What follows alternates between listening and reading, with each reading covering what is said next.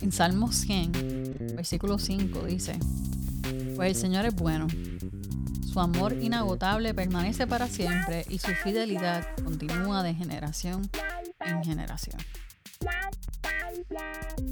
Bueno, habiendo leído este versículo, este salmo tan hermoso, me gustaría darte las gracias porque una vez más te contactas con nosotros. Gracias por estar escuchándonos. Eh, para nosotros es más que un privilegio que estés con nosotros. Y oh, hoy, Carolyn, vamos a seguir con nuestros episodios, ¿no? Sí, vamos a seguir con los atributos de Dios. Así mismo es. Entonces, si no has escuchado el primer episodio, te pedimos que le des pausa a este y dale para atrás y escucha el primer episodio que habla acerca de la infinitud. habla acerca de la infinitud de Dios. Eh, y fue un episodio bien interesante donde aprendimos muchas cosas, pero sobre todo entiendo yo que el Espíritu Santo nos dio un reto. Sí. Bueno, Amy, ahora te pregunto, ¿qué café tienes para hoy? Bueno, hoy nos vamos sencillito. No, sin mucha cosa. Hoy vamos con un latte. Un latte. Latte es simplemente café y la leche vaporizada. Y ya. Y ya. Ah, sencillito, muy bien. Siempre el latte es clásico. Así mismo es. Y hablando de lo clásico, Ajá. como sabes, hoy vamos a estar discutiendo acerca de un atributo de Dios. Sí. Y pienso que una de las, de las frases más clásicas de todo cristiano es... Dios es bueno. Exactamente. ¿Y de dónde sale esto? ¿Qué sentido tiene? Pues miren, todo esto sale de la bondad de Dios. Oh.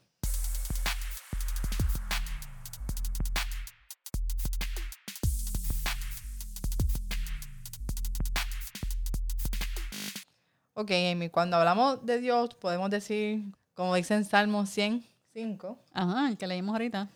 Exacto. Su amor es inagotable y su fidelidad continúa generación por generación. Sí, muy. Dios es de buen corazón y es amable en su intención. Exactamente. Eso. Pero también podemos decir también Dios es una persona cordial. Siempre están hablando de que Dios es un caballero. Y esto, ¿verdad? Me hace pensar que a veces nos pasa que si creemos y confiamos en que somos salvos y justificados por gracia, pero a veces no creemos con la intensidad que deberíamos. Espérate. Ok. Dame, dame un poquito más de información ahí. A veces tenemos un concepto, ¿verdad?, de Dios que hace que el cristianismo a veces se vea débil o fuerte. Oye, eso está bueno. Y a veces nos ofendemos cuando las personas nos critican nuestra religión. Sí, o que nos insultan. Exacto. Bueno, aunque si no fuera por nuestra... O sea, cualquier insulto es... Nos, vamos a sentir mal. Ajá, exacto. Pero a veces no se nos olvida que nosotros mismos le ponemos limitaciones a Dios. Espérate. Quiere decir que nosotros entonces le estamos dando eh, el peso equivocado a este atributo de Dios. Como dice Salmo 34.3, dice, vengan hablemos la grandeza del Señor y exaltemos juntos su nombre. Amén. Cuando dice exaltemos al Señor, nos habla de ver a Dios de un modo similar o lo inmenso que es. Exacto, y aquí es donde estamos fallando, ¿no? Exacto. Por eso es de suma importancia hablar de la bondad de Dios, que Dios es bueno. O sea que de ahí donde viene el, el, Dios es bueno todo el tiempo. Todo el tiempo. todo el tiempo. Dios es bueno. Ok. Entonces, Cari, cuando hablamos de que Dios es bueno, ¿verdad? Pues asumimos que la gente entiende que entonces Dios tiene un buen corazón. Nos referimos a que tiene un corazón infinitamente del episodio número uno. Bueno. Y, que este, este corazón o esta bondad de Dios no tiene límites. No tiene límites. Y volvemos al episodio número uno. Por eso es que comenzamos a hablar de la infinitud. Porque cuando hablamos de estas palabras, como infinito ilimitado, estamos refiriendo solamente a Dios. Exacto. Esto es parte de lo que discutimos del episodio número uno, ¿no? Entonces, cuando vemos que Dios no tiene límite, que en su bondad es infinitamente bueno, también es perfectamente bueno. Entonces nos quedamos pensando, espérate, entonces, ¿qué pasó aquí? Eso quiere decir que Dios es inmutable. Y para los que no saben la definición de inmutable, Inmutable es, nunca cambia. Y lo que Él fue, lo es. Y lo que es, será. No hay cambios en Dios. eh, exactamente. Y cuando hablamos de su bondad, queremos decir que Dios no puede sentirse indiferente hacia nadie. O sea, cuando la gente dice, ah, pero es que eh, Dios no me escucha. Dios, ajá, Dios no me escucha, muy bien, no me escucha, yo no me siento que me... No, porque en su infinita bondad, Dios no puede sentirse indiferente a, a cómo tú te sientes. exactamente. Entonces, quizás tú y yo nos podemos sentir indiferentes y Sí. muchas veces nos ha pasado. Sí. Somos hermanas Sí. y yo te quiero, no, yo te amo, Y yo también. yo pero a veces, pues, soy humana y eh, me resbala lo que me dice. Amy. No, pero, pero Qué cruel. a veces pasa, Karen. Dilo que no, dime que no. Yo trato de que a mí no me pase eso contigo. Ajá. Pero no puedo decir sobre otras personas. Ay, padre. Nada, pero. Soy bueno, un work in progress. Sí, sí, está bien, yo también, yo también. Pero mira, lo que pasa es esto. Es que las personas, o sea, nosotros podemos ser indiferentes, pero Dios no puede ser No lo indiferente. puede ser. Y esto es parte de este atributo tan brutal que estamos estudiando hoy, que es la bondad. Exacto. Entonces podemos ir a la primera de Juan 4.9. Pues yo quiero leerlo, ¿me dejas leerlo? Sí. Dios mostró cuánto nos ama al enviar a su único Hijo al mundo, para que tengamos vida eterna por medio de Él. Entonces, así como Dios nos ama, Amy, con un amor infinito, así mismo también puede odiar con fuego consumidor. Ay, esa es la parte que a la gente no le gusta de Dios. Y esa es la parte que nosotros- la gente no le gusta a Dios.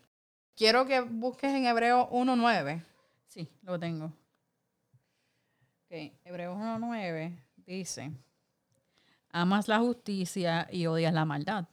Por eso, oh Dios, tu Dios te ha ungido, derramando el aceite de alegría sobre ti más que sobre cualquier otro. Y la bondad de Dios demanda que no se pueda amar el pecado. Eh, ok, quiero hacer una pausa un momento en esto, porque de verdad que el tema está bien profundo, está bien interesante, y me gustaría eh, que lo repitiera. La bondad de Dios, de lo que vamos a estar hablando hoy, demanda que no se pueda amar el pecado. Así como Dios ama, también odia el pecado y envía fuego consumidor.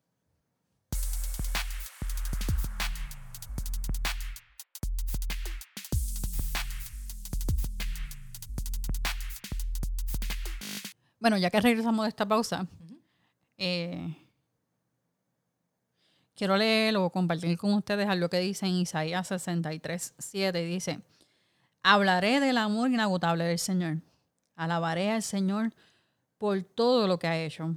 Me alegraré por su gran bondad con Israel, que le concedió según su misericordia y su amor. Y quiero decir que la bondad de Dios es la única razón válida de que nosotros existamos. La única razón que subyace para que todas las cosas que son, Sean. exactamente. Entonces, Carolyn, te voy a hacer una pregunta. Dime. ¿Cómo podría un hombre, ¿verdad? o una mujer, hombre general, que todavía no ha sido creado, ganar algo o acumular algo que no tiene? No podría. Dios por su bondad nos creó. Exactamente. Es imposible. Mira esto. ¿Y qué tal está, Carolyn? ¿Por qué no fuimos destruidos cuando pecamos? La única respuesta que puedo darle porque Dios en su bondad nos perdonó. Exactamente. Y de este Dios, de, de este preciso Dios, es del que estamos hablando hoy. Este Dios que es bueno, que es cordial, que es bien intencionado, porque a mucha gente le gusta poner que mm, los Dios con letras minúsculas eh, son buenos con unos y malos con otros. Pero nosotros entendemos que nuestro Dios es un Dios bueno y bondadoso en todo, la, en todo el sentido. porque infinitamente. Exactamente. Y en su infinita bondad nos perdonó. Tengo otra pregunta para ti, Carolyn. ¿Por qué el Hijo, el Eterno de Dios, habrá dado su sangre por nosotros? si vamos con las mismas respuestas anteriores, por su bondad y su misericordia. Exactamente. Eso me recuerda mucho a un salmo que tú me estuviste leyendo los otros días. Sí. El 36.7. Así mismo es. ¿Quieres leerlo? Sí. Qué precioso es tu amor inagotable, oh Dios. Todos los seres humanos encuentran refugio a la sombra de tus alas. Amén. A la sombra de tus alas encontramos refugio. Eso te hace pensar en que tenemos un Dios tan bueno, que su bondad es tan inagotable, que no solamente nos perdonó, sino también nos da refugio. O sea, yo no sé si ustedes están entendiendo esto, pero esto es bien profundo. O sea, lo, lo estoy hablando y discutiendo con Carolyn aquí, pero que tengo un taco en la garganta porque yo, sinceramente, no sé. Yo sé que, gracias a Dios, porque tu bondad es infinitamente buena. Yo no soy la no soy una buena persona. Y, y que tuvieras el, la bondad de, desde antes de que yo naciera, de entregar a tu hijo a morir por mí.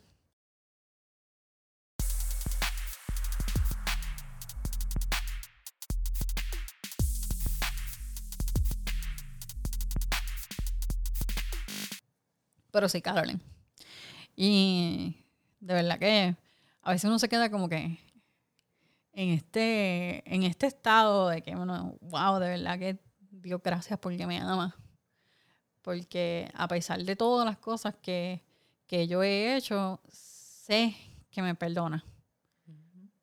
Pero algo que las personas no saben es que cuando hablamos de un Dios bondadoso y de la bondad de Dios, tenemos que entender lo que tú mencionaste ahorita. Que odia con fuego consumidor. Es correcto. Y eso nos lleva a que Dios a veces es un Dios severo. Tienes toda la razón, es un Dios severo.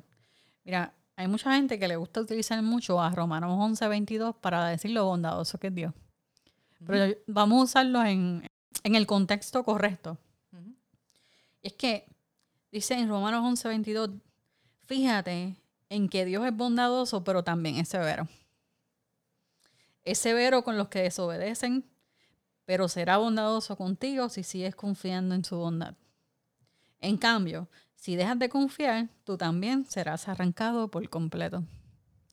A la gente, a la gente le gusta utilizar ese texto bíblico para decir que es bueno. Dios es bueno, bondadoso, pero se le pide la otra parte. Sí, lo dice ahí bien explícito. claro. Y lo dice en todas las versiones. Mira, algo que a mí me han enseñado mucho, y, yo creo que los que tengan el background así como nosotras de una iglesia mm, más conservadora, eh, quizás han escuchado mucho esto. Dios es un Dios de orden. ¿Verdad? Y, y, de esta forma es que yo siempre he visto la bondad de Dios. Te voy a explicar por qué. De la forma en la que yo veo esto es que Dios ha ordenado medios completos injustos para utilizarlos para expresar su bondad al ser humano. ¿Me entendiste? Sí, me seguí, ok. Y todo esto y todos estos medios de los que Dios ha utilizado ordenadamente para expresar su bondad a máxima potencia porque nos envió a su Hijo, todos parten de un mismo fin, de un atributo de Dios, y esa es la bondad de Dios.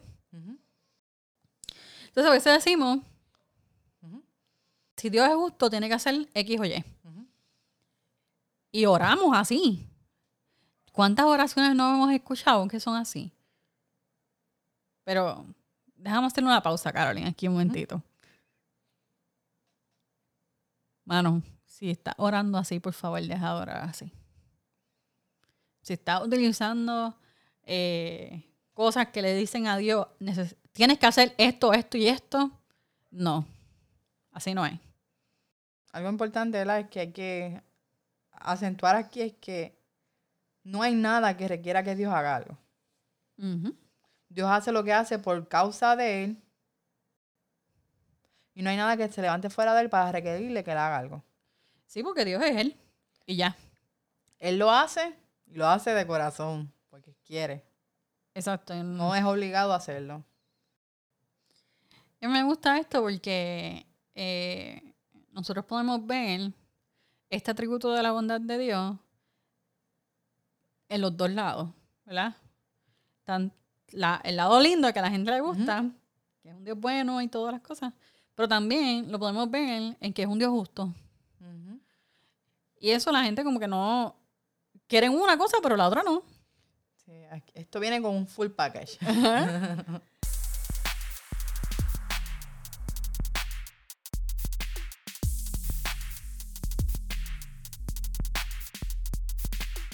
ok, Amy. Dios vino a donde estamos porque nos tiene simpatía y empatía. ¿Ah? Sí. Ok, explícame esto. Ok, Amy, la simpatía es una palabra que, se, que ya está un poquito, ¿verdad? Que la gente no la usa mucho. La simpatía. Sí. Pero la simpatía, ¿verdad? Viene de la raíz de patía, que es patos, que significa sentimiento o sufrimiento frecuente. Y sin, que es juntos. La simpatía entonces es Dios que siente y sufre junto con nosotros. Cuando hablamos de la simpatía. Ok, ok, ok. Me gusta, me gusta. Ahora, está la empatía, que es un poco diferente. Significa la capacidad de proyectarse en otro y sentir como él siente. Ok, espérate un momento. No mencionaste ahorita, dígame si estoy bien, ¿verdad? Según apunta aquí, que Dios vino a donde nosotros estábamos. Al haber venido, nos entiende con simpatía y empatía. Y la simpatía sin de Dios, ¿verdad? Es que Él siente y sufre junto con nosotros. Junto con nosotros. Y la empatía es que puede proyectarse en otro y sentir como Él se siente. Ah. De verdad estoy como que Ajá, qué cosa loca. Son cosas un poco diferentes. Ajá. Son cosas un poco diferentes, pero se relacionan. Sí, sí. me parece interesante y hasta, hasta un punto maravilloso, ¿verdad? Que a veces, a veces te escuchas que la gente dice, no confunda la simpatía con la empatía, pero en este caso, Dios puede hacer las dos. Me, me pareció bien interesante este, esta definición que me traíste de simpatía y empatía. eso es del punto de la psicológico. Ajá. Pero vamos a hablarlo del punto bíblico. Dale. Ok. En Hebreos 2, del 17 al 18, dice, por lo cual debía ser en todo semejante a sus hermanos, para venir a ser misericordioso y fiel sumo sacerdote en lo que a Dios se refiere, para expiar los pecados del pueblo, pues en cuanto él mismo padeció siendo tentado, es poderoso para socorrer a los que son tentados. Cuando dice semejante a sus hermanos, ¿eh? Como nosotros. La simpatía. Junto con nosotros. Eso quiere decir que vemos el ejemplo de simpatía en Hebreos. 2 del 17 al 18, que es lo que acaba de leer. Exacto. Ok, ahora dame el ejemplo de empatía.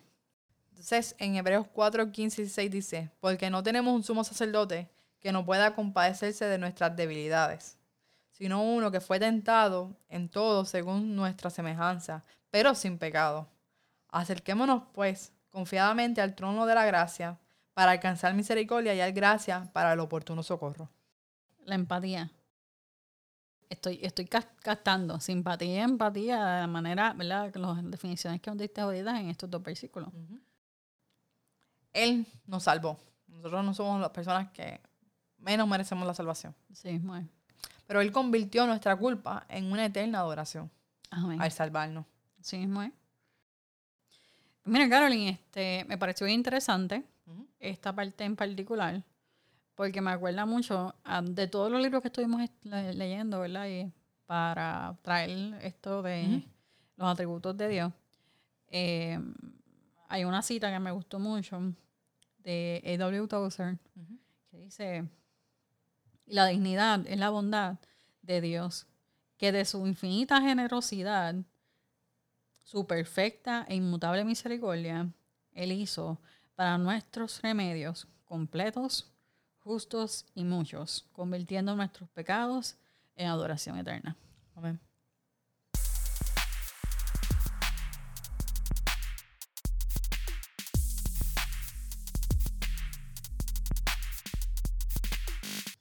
Bueno, Carolyn, para ir cerrando este episodio, hemos aprendido muchas cosas.